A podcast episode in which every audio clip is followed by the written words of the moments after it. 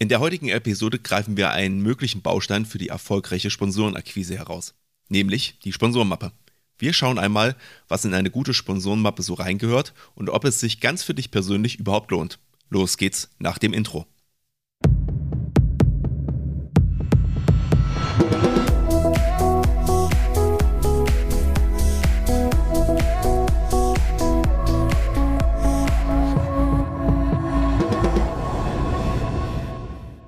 Und damit herzlich willkommen zu einer neuen Episode im Vereinsstrategen Podcast.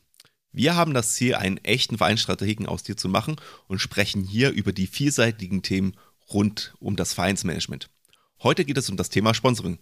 Besser gesagt um einen Teilbereich davon. Aber bevor wir dazu kommen, Pascal, ich glaube, wir haben noch Fragen bekommen, oder? Genau, bevor wir mit dem Thema Sponsoring einsteigen, greifen wir noch zwei Fragen auf. Und zwar äh, fange ich an mit einer Frage von unserer Zuhörerin Carolina. Äh, die vor dem Problem steht, dass sich niemand für den Vorstand finden lässt.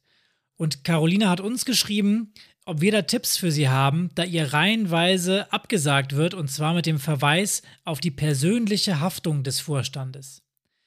Ja, das kann ich natürlich verstehen, dass ein Amt im Vorstand eine Herausforderung sein kann und ähm, dass man da auf einmal recht viel Verantwortung dann auch trägt. Schließlich ist es ja auch im Verein so, äh, dass der Verein ganz normal steuerpflichtig ist und dass man mit den Geldern der Mitgliedschaft umgeht. Äh, und eben auch Aspekte, die nicht direkt mit dem Geld zu tun haben, können ja durchaus mit dem Thema Haftung auch zusammenhängen. Zum Beispiel, was passiert, wenn jemand auf dem Vereinsgelände schwer zu Schaden kommt. Ja, kann man so nie ausschließen. Unfälle passieren.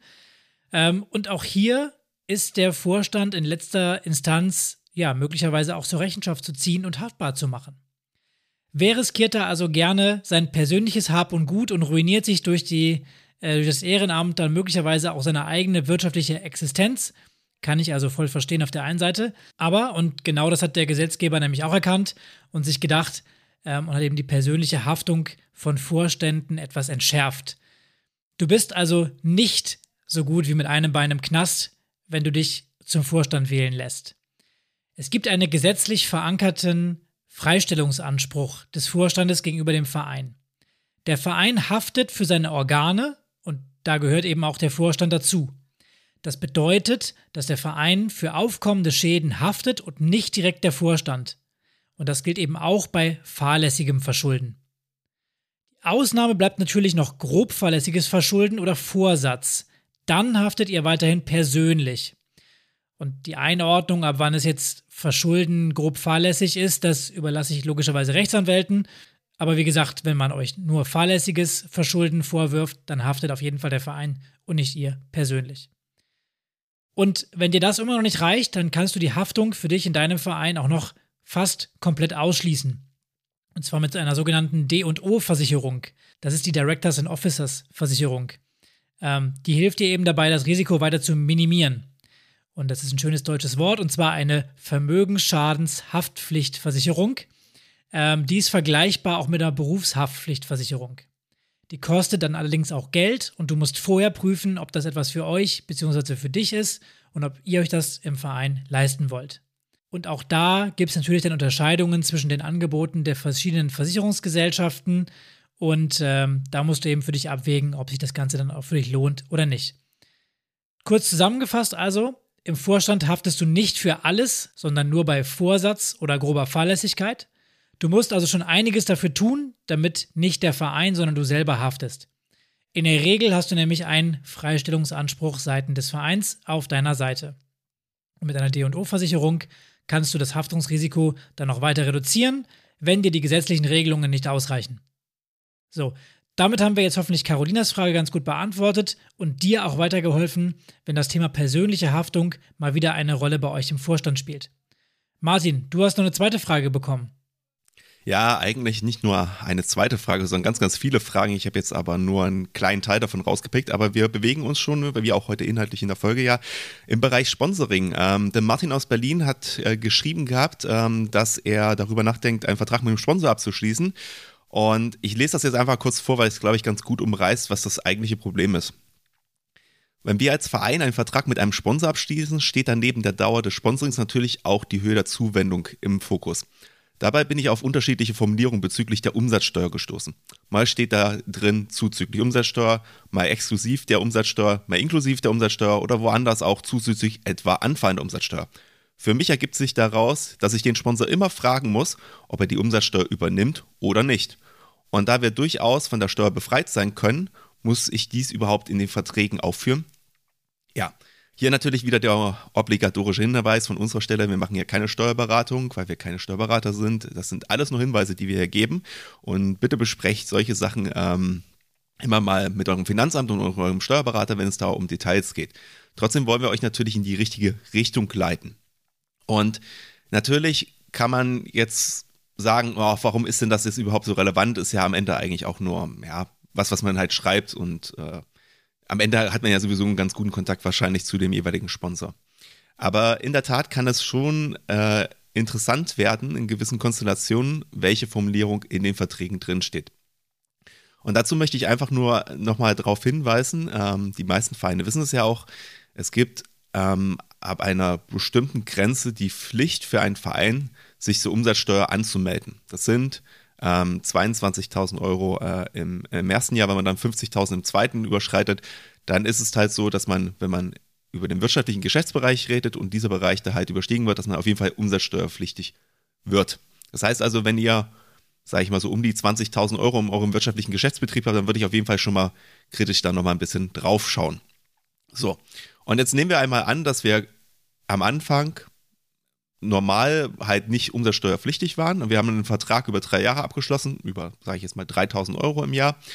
Und da steht jetzt drin, inklusive der Umsatzsteuer ist dieses Geld zu leisten. Jetzt wird unser wirtschaftlicher Geschäftsbereich zu groß, wir werden umsatzsteuerpflichtig, dann wird in diesem Moment es so aussehen, dass der Sponsor euch weiterhin 3000 Euro zahlen wird aber ihr müsst davon auch einen Teil an das Finanzamt abführen, sodass ihr am Ende nur noch einen Ertrag von 2521 Euro habt.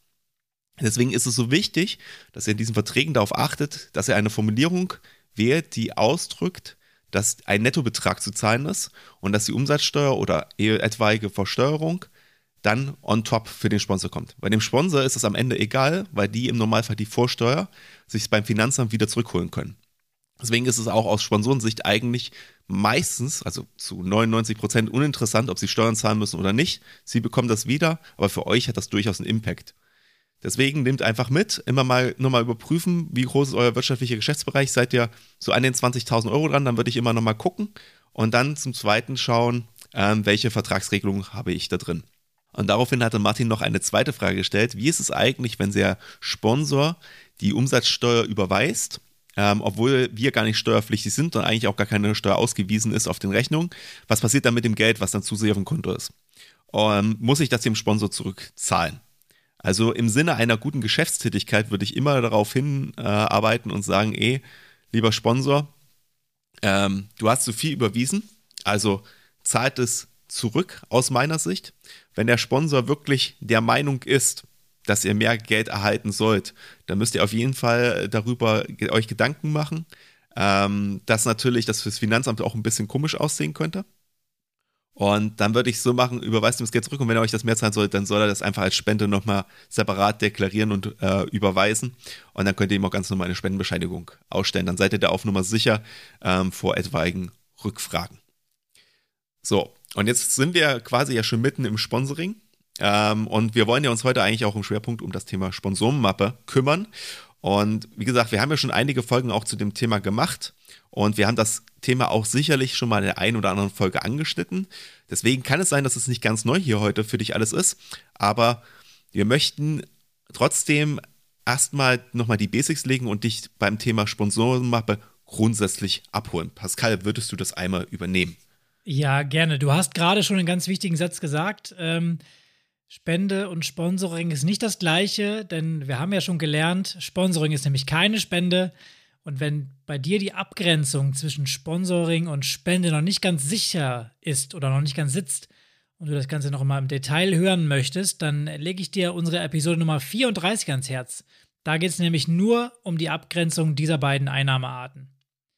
Vielleicht noch mal so ein bisschen die Kurzversion vom Sponsoring. Also es geht um Leistung und Gegenleistung Sponsoring ist eine Investition eines Unternehmens in deinen Verein zur Erreichung von Zielen und im Optimalfall habt ihr das Ziel, eine langfristige Partnerschaft aufzubauen. Ja, unser Ziel dabei ist es, beim Sponsoring selber Emotionen und Erlebnisse zu schaffen und diese zu transportieren. Und das kann der Sport nun mal hervorragend, weil wir eben genau diese beiden Sachen in unserem Markenkern haben äh, und jeder gerne auch Zeit bei uns im Verein verbringt. Sponsoring hat den Vorteil, dass es nicht so stark als nervige Werbung wahrgenommen wird, so wie zum Beispiel TV-Werbung oder auch diese nervige Werbung auf YouTube, die man nicht wegklicken kann.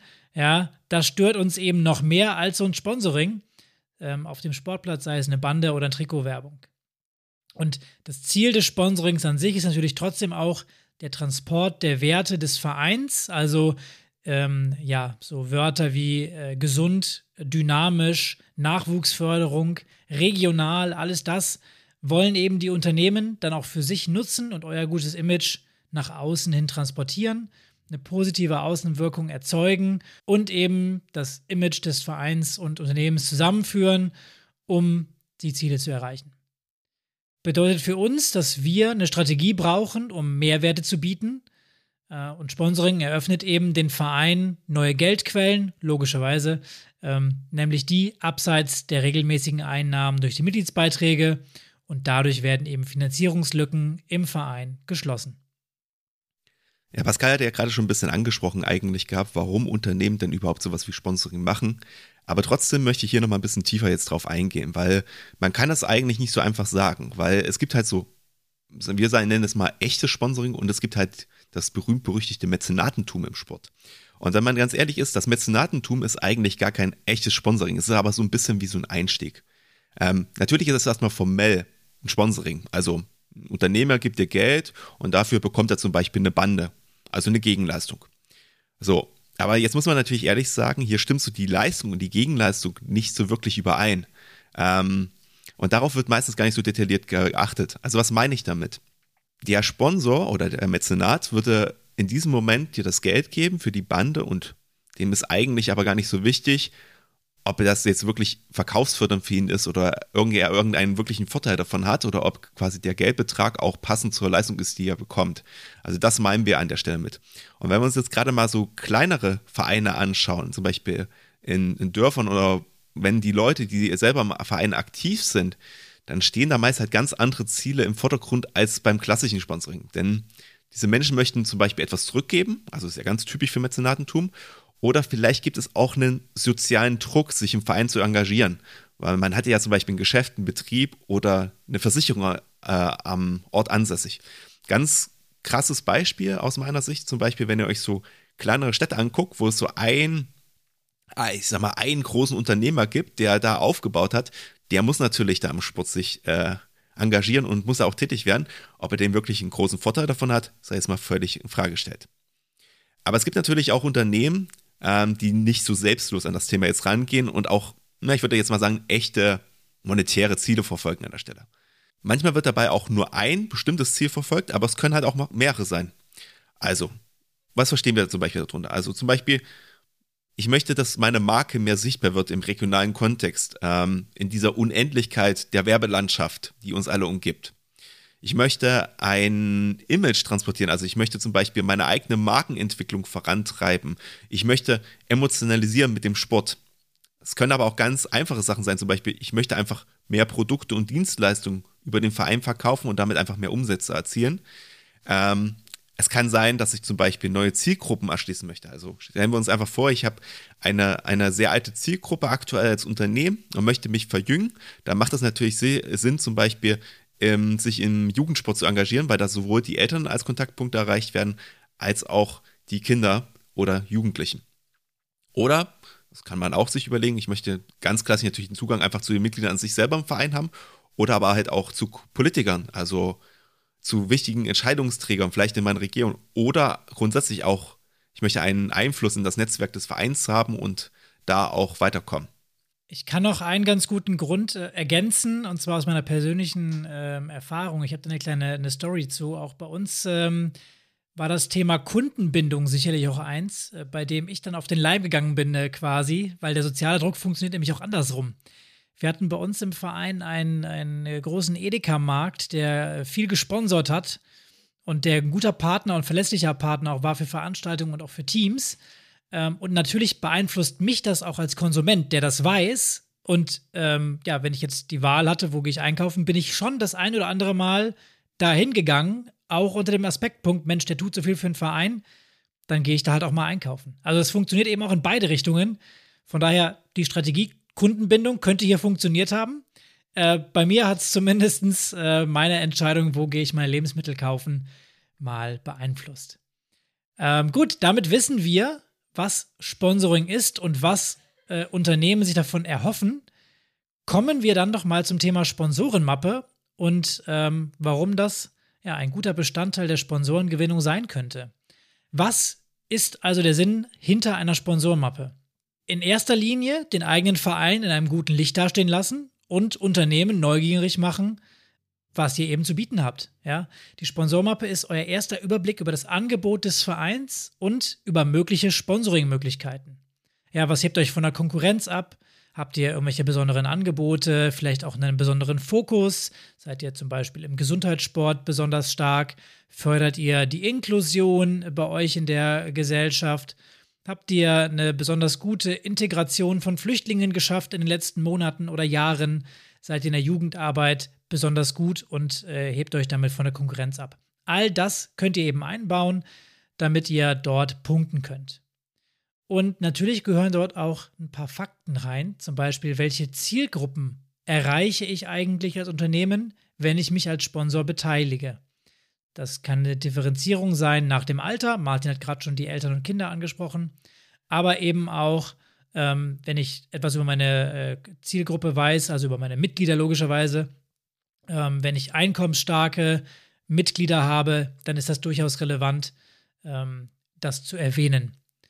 Natürlich erreiche ich auch nicht nur die Mitglieder, sondern auch durch meine Vereinsreichweite, sei es in der lokalen Presse, auch ja, Personen außerhalb des Vereins, die dann eben in Berührung kommen. Und auch da positiver Image-Transfer. Wenn der Sponsor mit meinem Verein, der erfolgreich ist, in Verbindung gebracht wird, dann transportiert das eben auch diesen Erfolgsvibe weiter.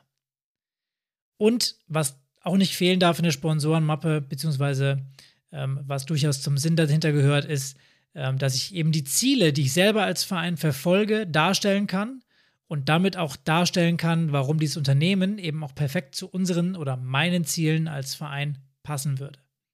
Ja, hier wollen wir schon mal versuchen, Gemeinsamkeiten zu finden und aufzuzeigen, äh, um eben unser Gegenüber neugierig zu machen und zu sehen, Mensch, da lohnt sich mal einen Blick reinzuwerfen. Und damit ist die Sponsormappe eben ein Türöffner im Vertrieb unser erster ausführlicher Kontaktpunkt mit dem Unternehmen. Unser potenzieller Partner hat dann nämlich etwas in der Hand und muss sich nicht alles merken, was wir ihm möglicherweise am Telefon sagen. Ganz wichtig ist aber auch, nicht alle Unternehmen und Branchen passen zu deinem Verein. Deswegen musst du dir ähm, für die Suche nach Partnern etwas Zeit nehmen und dir erstmal deinen Verein und deine Leistungen anschauen und das Ganze für dich zusammenfassen die Recherchearbeit ist also nötig und du musst dich natürlich mit deinem Verein zuerst beschäftigen. Das geht natürlich auch, wenn du nicht für den ganzen Verein tätig bist, sondern nur für die Abteilung zum Beispiel. Ähm, da würde ich aber empfehlen, sprich in dem Falle gerne mit deinem Vorstand und kläre, ähm, ob dort irgendwas ähnliches schon geplant ist oder vorliegt möglicherweise. Nicht, dass ihr am Ende parallel an etwas arbeitet ähm, und nicht zum Ziel kommt. Sponsoring funktioniert nämlich am erfolgreichsten, wenn der komplette Verein an einem Strang zieht und nicht viele ähm, individuelle Ansprachen und Suchbemühungen durch die Abteilungen erfolgen. Kannst du dir ja auch ganz einfach vorstellen, wenn, wenn du auf der anderen Seite wärst eine Versicherung und dann kommen in der einen Woche die Handballer, in der anderen die Schwimmer, dann kommt der äh, Vorstand und dann kommt die Theatergruppe, dann denkst du dir auch, Mensch, sprecht ihr eigentlich gar nicht miteinander.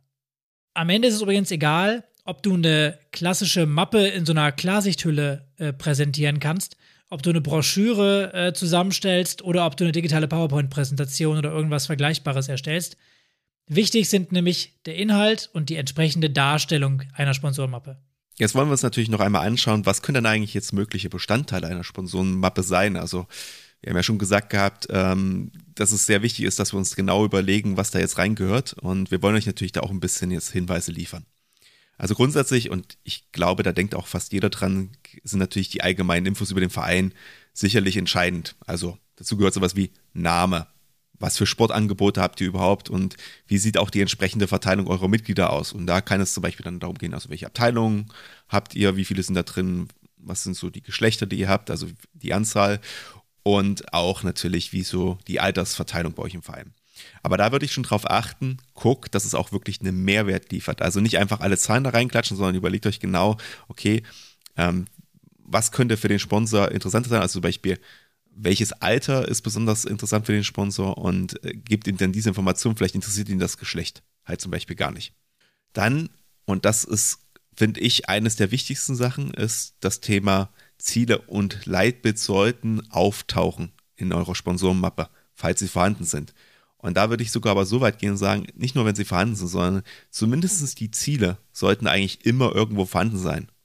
Denn ihr wollt ja irgendwas erreichen, sonst würdet ihr auch nicht die Sponsoren ansprechen. Und ihr müsst euch immer überlegen, der Unternehmer, das sind ja schon ehrgeizige Personen, weil die wollen ja quasi vorankommen, die haben Unternehmen selber aufgebaut. Also die sehen, wollen sehen, dass auch ihr euch weiterentwickeln wollt.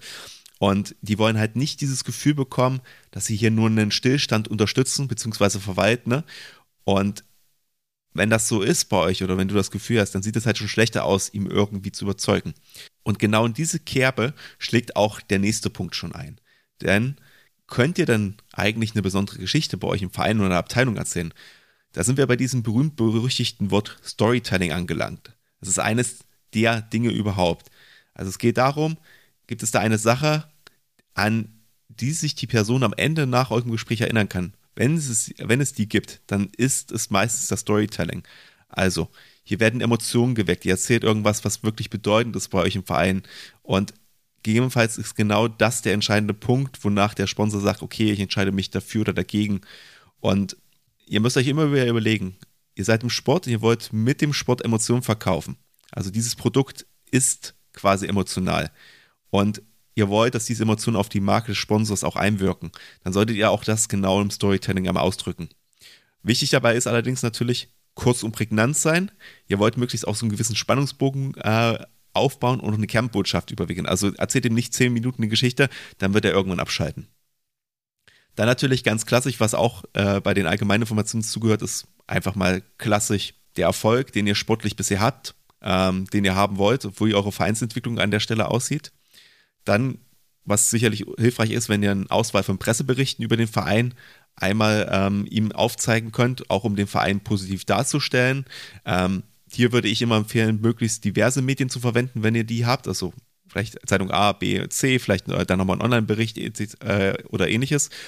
Weil das zeigt auch, dass ihr nicht nur an einer Stelle präsent seid, sondern halt an unterschiedlichen und damit auch für den Sponsor in der Reichweite attraktiver werdet. Und wenn ihr euch überlegt, dass ihr die Sponsorenmappe digital macht, dann würde ich euch immer noch empfehlen, denkt mal darüber nach, ob ihr ein Image-Video vielleicht drehen wollt für den Verein, über ein Event zum Beispiel, was ihr abgehalten habt oder auch halt grundsätzlich über die Abteilung, wenn die Abteilung jetzt anspricht. Das zeigt zum einen aus meiner Sicht Professionalität und zum anderen muss man ganz klar sagen, mit so Musik und ein paar emotionalen Bildern, da kann man halt auch diese Emotionen viel, viel besser rüberbringen, transportieren und das wird den Sponsor bestimmt beeindrucken. Was man sich darüber hinaus in der Sponsorenmappe überlegen sollte, ist, welche Attribute verbindet man dann grundsätzlich mit der Sparte oder der Sportart, wo du gerade den Sponsor suchst. Also überlegt mal, wenn du so an Tennis oder Golf denkst, fallen dir da bestimmt ganz andere Worte ein, als wenn du zum Beispiel über Badminton und Fußball nachdenkst. Oder denken wir an den Gesundheitssport. Auch hier gibt es natürlich eine ganz eigene Zielgruppe und dadurch entsprechende Attribute. Und was man bei den Attributen halt noch sagen kann, nehmt hier auch gerne Bezug auf die besonderen Projekte, die ihr gegebenenfalls bei euch im Verein durchführt. Und als abführenden Punkt, den ich jetzt noch erstmal so auf meiner Liste hätte, wäre, stellt alles relativ prägnant dar und belegt, was sind eigentlich so die Stärken eures Vereins, also warum ihr und nicht jemand anders. Und dann gehört natürlich auch noch da rein, welche Leistungen bietet ihr eigentlich an? Ja, also es gibt viele Möglichkeiten, logischerweise, ähm, was ihr da anbieten könnt, auch das sehr individuell. Ähm, vielleicht ein paar Klassiker, so die klassische Werbebande auf dem Sportplatz oder auch die Namensrechte für eine Veranstaltung oder Trikotwerbung, ähm, die Erstellung von Werbemitteln mit dem Logo des Unternehmens oder auch das Logo auf der Homepage, Ähm, das alles kann durchaus ähm, Teil dieses Sponsorings sein, was ihr ähm, dann euch vorstellt. Aber eben auch sowas wie der Zugang zum VIP-Bereich mit besonderen Gästen, weil sicherlich habt ihr besondere Gäste auf euren Veranstaltungen, sei es der Bürgermeister, sei es VertreterInnen von anderen Unternehmen oder eben auch aus der Politik. Ähm, und eben das könnt ihr festhalten. Und ganz wichtig da auch zu unterscheiden, dann wie exklusiv sind diese Rechte, die der Sponsor bekommen könnte. Und da ist auch ganz klar, Exklusivität ist natürlich ein wertvolles Gut und dementsprechend ähm, schlägt sich das dann, dann späteren im Preis dann auch nieder. Vielleicht habt ihr sogar eine Idee ähm, über eine Leistung, welche den Sponsor, ich nenne es mal, überrascht, ja, weil sie so gut passen könnte und so offensichtlich ist, aber gar nicht so der Standard ist. Martin, hast du da ein Beispiel? Ja, ähm, Pascal, vielleicht erinnerst du dich noch an die Folge, die wir mit Philipp Trammer aufgenommen hatten. Äh, der hatte ja ein Beachvolleyball-Turnier über mehrere Tage organisiert. Und was ich da sehr, sehr kreativ fand, war auf jeden Fall, dass sie ein Bauunternehmen befragt hatten oder angefragt hatten, ob sie nicht Sand für das Beachvolleyball-Turnier ähm, liefern konnten. Das war zum einen eine ziemlich interessante Anfrage, weil das, was das Unternehmen quasi auch leistet, täglich sofort sichtbar geworden ist in dem Turnier, weil der Sand war ja halt überall. Der war ja quasi Teil des Turniers. Und dementsprechend fand ich das einen sehr, sehr guten Fit. Und was man halt da noch bedenken muss, ist, man hatte sogar dann gleich eine Sachleistung für den Verein und halt nicht nur eine Barleistung äh, für Geld, sondern in dem Fall war es dann quasi ein Barterdeal. Du siehst also, der Kreativität sind keine Grenzen gesetzt. Ähm, schönes Beispiel hier. Es hilft übrigens, das Ganze dann anschaulich zu machen ähm, und das Logo der Firma an verschiedenen Punkten bildlich einzubauen. Das ist jetzt bei so einer Sandlieferung nicht ganz so einfach, das äh, gebe ich zu. Aber du kannst da sicherlich mit einigen Bildern punkten.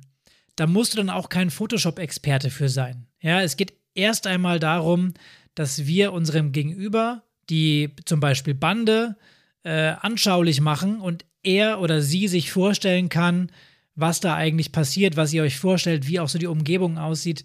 Das macht das Ganze einfach greifbarer. Und dann gibt es, wenn wir jetzt über diese ganzen Leistungen sprechen und Exklusivität ein Thema ist, natürlich die Möglichkeit, Pakete zu schnüren. Das heißt, Leistungen, die zusammengehören, werden zusammen gebucht und dann gibt es Pakete. Pakete können natürlich sinnvoll sein. Am Ende müsst ihr euch aber mit jedem Sponsor sowieso individuell zusammensetzen und einigen und die Dinge dann auch schriftlich fixieren. Und an dieser Stelle können wir jetzt leider nicht auf die Erstellung eines Sponsoring-Konzepts und die Preisgestaltung von möglichen Paketen oder Leistungen eingehen, das wird dann doch etwas zu viel ähm, für diese Episode und sprengt hier ein bisschen den Rahmen. Ähm, wir haben das auf jeden Fall auf dem Schirm für später. So schnell gehen uns die Themen äh, eh nicht aus. Eine weitere Frage, die du dir natürlich stellen musst, ist, welche Leistung möchtest du eigentlich haben? Und Martin hat es gerade gesagt, nicht immer muss die Leistung Geld sein, denn das fällt Unternehmen besonders schwer, Geld zu geben, gerade in aktuellen Zeiten. Was Unternehmen leichter fällt, ist es, andere Dinge abzugeben. Zum Beispiel den Sand, den der Martin gerade gesagt hat. Ähm, Dinge, die also vielleicht schon im Unternehmen vorhanden sind. Und jetzt haben wir ganz viele Punkte gehört und jetzt atmen wir nochmal tief durch und überlegen eigentlich, was das jetzt genau bedeutet. Also für mich bedeutet das, dass du eigentlich eine individuelle Sponsorenmappe für jeden potenziellen Sponsor anlegen musst. Du kannst nicht einfach nur das Gleiche für jeden Sponsor schicken. Natürlich bleiben die Eckdaten immer die gleichen und du musst vielleicht nur die Leistung oder die Visualisierung anpassen. Aber schon, wenn du darüber nachdenkst, auch die Ziele von den Unternehmen und des Vereins musst du ja glaubhaft verknüpfen. Und wenn es um unterschiedliche Spartensponsoring zum Beispiel geht, ähm, ist es halt schon mal wieder anders, weil du dann ganz andere Attribute vielleicht in der Volleyballabteilung als in deiner Badmintonabteilung hast. Und wenn du deinen Gesamtverein äh, als Sponsor haben willst, musst du auch anders argumentieren, als wenn du jetzt als eine Sparte nur ein Sponsoring haben möchtest. Wichtig ist auch noch, dass du daran denkst, dass du deine Kontaktdaten an der Stelle natürlich hinterlegen musst. Also an wen soll sich eigentlich der Sponsor denn wenden, wenn er die Information jetzt interessant fand und mit euch sprechen möchte? da müsst ihr immer dran nachdenken, nehmt da auch bitte jemanden, der auch erreichbar ist, vielleicht möglichst während der Arbeitszeit, weil der Sponsor arbeitet halt meistens von 9 bis 17 Uhr und nicht so wie ihr im Ehrenamt dann spät abends. Aber auch wenn ihr natürlich darauf hofft, dass der Sponsor euch äh, anruft, das bedeutet nicht, dass ihr davon befreit seid, auch mal gegebenenfalls ein bisschen nachzufassen, nochmal nachzufragen, wenn es schon einen ersten Kontaktpunkt gab. Also, um das jetzt mal ein bisschen so nochmal so ja, zu resümieren, würden wir denn jetzt empfehlen, eigentlich so eine Sponsorenmappe zu erstellen? Also sich grundsätzlich erstmal mit dem Thema Sponsoring auseinanderzusetzen, ähm, das bedeutet halt wie immer und wie häufig bei allem ein Investment. Und vor allem die Erstellung halt der Sponsorenmappe wird wieder viel Zeit in Anspruch nehmen und da wird auch sicher einiges an Know-how einfließen müssen. Du hast Recherchearbeit, du musst alles zusammenschreiben und du musst auch kreativ rangehen bei der einen oder anderen Sache, gerade wenn es um die Leistung im Verein geht und musst auch erstmal überlegen, so, was ist eigentlich das jetzt genau wert? Was könnte ich dafür bekommen? Und wie viel Geld brauchen wir eigentlich? Also, was muss mindestens rauskommen? Und da ja, wenn ihr das zum Beispiel als Sparte macht, ähm, auch noch ein Gesamtverein dahinter steht, müsst ihr euch gegebenenfalls auch da nochmal innerhalb des Vereins komplett abstimmen. Ja, damit hast du die Frage gar nicht beantwortet, Martin. Ich versuche es trotzdem mal. Ähm, solltest du dir jetzt die Mühe machen, ähm, empfehlen wir dir, das Thema Sponsoring mal bei dir auf die Agenda zu schreiben. Und ich sage jetzt einfach mal ja. Und zwar, wenn bei dir, bei euch ein paar Rahmenbedingungen erfüllt sind. Und zwar erstens, Sponsoring ist für deinen Verein ein Kernthema, weil gerade Geld benötigt wird, welches nicht durch andere Aktivitäten erwirtschaftet werden kann. Zweitens, es gibt in deinem Umfeld potenzielle Unternehmen, mit denen du bisher keinen Kontakt hattest und es dir schwerfällt, mit diesen Unternehmen in den Austausch zu kommen. Drittens, wenn es bei euch im Umfeld andere Vereine gibt, die ebenfalls auf der Suche nach Sponsoren sind und deshalb eine gewisse Konkurrenzsituation vor Ort herrscht. Hier könnt ihr euch dann abheben und seid der Konkurrenz einen Schritt voraus. Und viertens, wenn du die Zeit und Energie hast, dich damit zu beschäftigen. Auch das ist logisch, ähm, am besten machst du das natürlich nicht alleine, sondern suchst dir Gleichgesinnte und bildest eine kleine Projektgruppe. Denn wenn man mal ehrlich ist, nach der Erstellung der Mappe kommt die Akquise und dann die Betreuung der Sponsoren. Ähm, und das kostet eben Zeit und einen längeren Atem. Und leider ist auch nicht jedes Sponsorengespräch ein Volltreffer, der dann zum Abschluss führt. Ich kann euch ähm, mal ein kleines Praxisbeispiel ähm, von mir selber bringen, wie ich im Studium ähm, versucht habe, eine Sponsorenmappe umzusetzen. Und da siehst du nämlich auch mal, wie einfach das gestrickt sein kann. Ähm, vielleicht zum, zum Background mal. Ich bin ja Tischtennisspieler. Es geht also um eine Sporthalle. Und ähm, die meisten von euch kennen das. In so Sporthallen sind diese fest montierten Handballtore meistens äh, vorhanden, die wir aber natürlich äh, für Tischtennis gar nicht brauchen. Von daher waren das ideale Banden quasi für uns, weil es gibt keine Banden. Ähm, das Branding dieser Tore mit Bannern war also die Idee. Also so Banner mit so einer Konstruktion, die man dann reinhängt in diese Tore. Und ähm, das Ganze habe ich dann mit so einer kleinen Sponsorenmappe äh, versucht auch zu visualisieren, äh, indem ich die wichtigsten Key Facts äh, über unseren Verein zusammengestellt habe, versucht habe auch mal zu gucken, ähm, wen könnte man da aus der Umgebung mal ansprechen und auch versucht habe, das Ganze zu verknüpfen. Dann habe ich da ganz, ganz schlecht mit Photoshop äh, versucht, diese Tore ähm, zu branden, indem ich äh, einfach das Logo drauf gemacht habe, also weißer Hintergrund, dann das Logo drauf. Sah schrecklich aus, aber es hat funktioniert. Ähm, und wir haben es dann auch geschafft, die Kontaktaufnahme über einen Bekannten in der Firma äh, herzustellen und ebenso ins Gespräch zu kommen. War ich damit erfolgreich? Nein. und das ist eben auch die Wahrheit. Ähm, die beste Mappe, äh, wobei das nicht die beste Mappe war, aber auch die beste Mappe schützt nicht davor, dass dein Gegenüber kein Interesse am Ende daran hat äh, und es am Ende nichts daran wird. Äh, Im Vertrieb ist die Erfolgsrate, ich habe es gerade gesagt, leider nicht bei 100 Prozent und du brauchst sicherlich einige Versuche, um dein Vorhaben auch unterzubringen. Das Gute am Ende ist, wir haben das trotzdem umgesetzt bekommen, halt mit einem anderen Sponsor dann später. Dann bin ich ja froh, dass du nicht Paint benutzt hast. Das wäre, glaube ich, dann noch grausamer gewesen.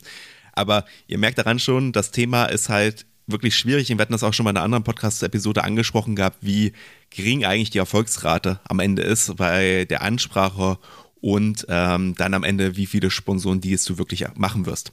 Aber trotzdem wollen wir natürlich jetzt einmal darauf eingehen, wie setze ich jetzt eigentlich so eine Sponsorenmappe ein und ja, jeder weiß es eigentlich. Ähm, Akquise von Sponsoren, das ist halt ein Teil der Vertriebsarbeit einfach auch im Verein. Also, was bedeutet einfach Ansprechpartner und Kontaktdaten ermitteln? Also bei größeren Unternehmen, das kann man sich ja vorstellen, ist das manchmal nicht so einfach. Da gibt es ja eine Kommunikation oder eine Marketingabteilung mit mehreren Leuten, da muss man herausfinden, wie man spricht man da überhaupt an.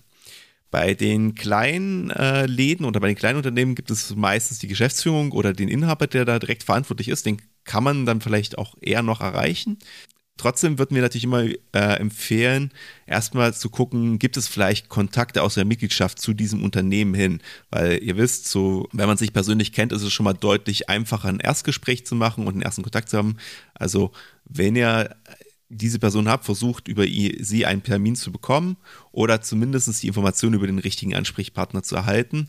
Und was ich auch immer wieder empfehlen kann, ist, versucht auch wichtige Informationen einfach schon mal von der Person zu bekommen. Zum Beispiel kann es sein, dass jemand bestimmte Vorlieben hat, dann habt ihr vielleicht auch schon mal ein gutes anderes Thema, wo ihr einfach drüber sprechen könnt. Ich sage jetzt mal, jemand interessiert sich zum Beispiel für Golf, dann kann man ja auch vielleicht mal kurz über Golf reden oder weil man weiß, jemand hat, man mag etwas überhaupt nicht, dann ist es vielleicht schlecht, jemanden jetzt zum Beispiel in die Vereinskneipe erstmal einzuladen auf, auf ein Bier, weil man weiß, die Person trinkt keinen Alkohol und solche Informationen zum Beispiel vorher hat.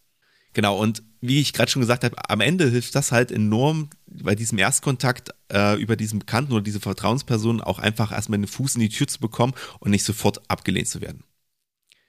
Dann haben wir natürlich noch das Thema der telefonischen Kontaktaufnahme. Und da gilt kurz und knackig. Ähm, das Gegenüber weiß eigentlich nicht, was ihr vorhabt und hat eigentlich auch nur ein sehr begrenztes Zeitbudget, weil es muss ja noch andere Dinge auf Arbeit machen und du überfällst sie ja quasi und da solltest du deutlich besser vorbereitet sein als die Person gegenüber und deswegen dann auch ganz schnell sagen, ähm, was du möchtest. So fünf Minuten als Richtwert ist auf jeden Fall da eine gute Basis. Und was gehört da jetzt rein? Also natürlich, wer bist du und was hast du eigentlich vor?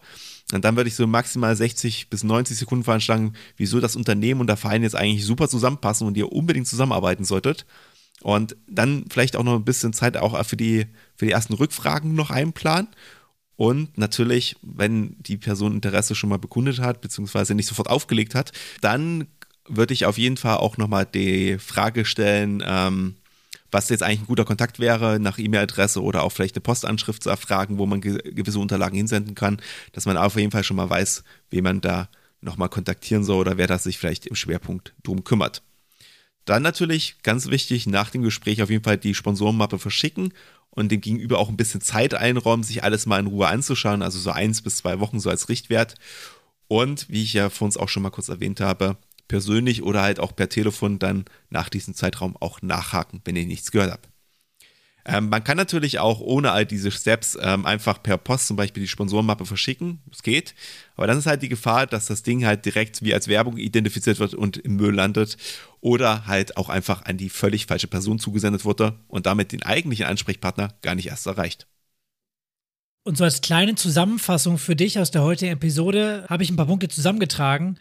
Und zwar der erste und wichtigste Punkt, die Sponsorenmappe erhöht deine Chance auf einen Abschluss beim Thema Sponsoring.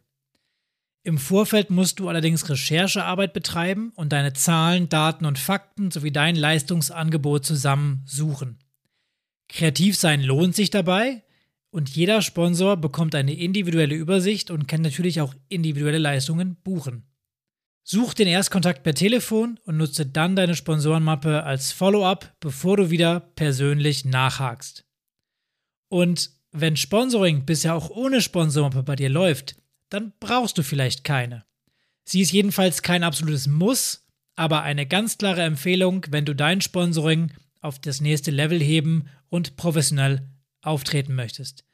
Denn ich sage es nochmal, die Sponsorenmappe erhöht deine Chance auf einen Abschluss im Sponsoring. Ja, und das war's dann heute auch schon wieder mit der Folge. Wir hoffen, es hat dir gefallen, sie hat dir weitergeholfen und du hast den Sinn und den Zweck auch einer Sponsorenmappe für deinen Verein persönlich jetzt gut erkennen können. Wir werden das Thema Sponsoring sicherlich auch zukünftig behandeln. Pascal hat ja auch schon ein bisschen was gesagt gehabt, was da noch kommen könnte. Und wenn du keine Episode zu dem Thema verpassen möchtest, dann abonniere jetzt gerne unseren Podcast, wenn du das erste Mal reinhörst und teile ihn natürlich auch gerne mit deinen Vereinskollegen, Freunden oder auch Personen in anderen Vereinen. Wenn du eine Frage an uns hast, so wie unsere beiden ähm, Zuhörer am Anfang der Episode, dann erreichst du uns einfach unter info.vereinstrategen.de oder über Social Media bei Facebook und Instagram, da einfach unter Vereinstrategen suchen. Und in dem Sinne verabschieden wir uns für heute und freuen uns, wenn du auch bei der nächsten Episode wieder mit dabei bist. Und bis dahin sagen wir wie gewohnt, bleib engagiert und bis zum nächsten Mal.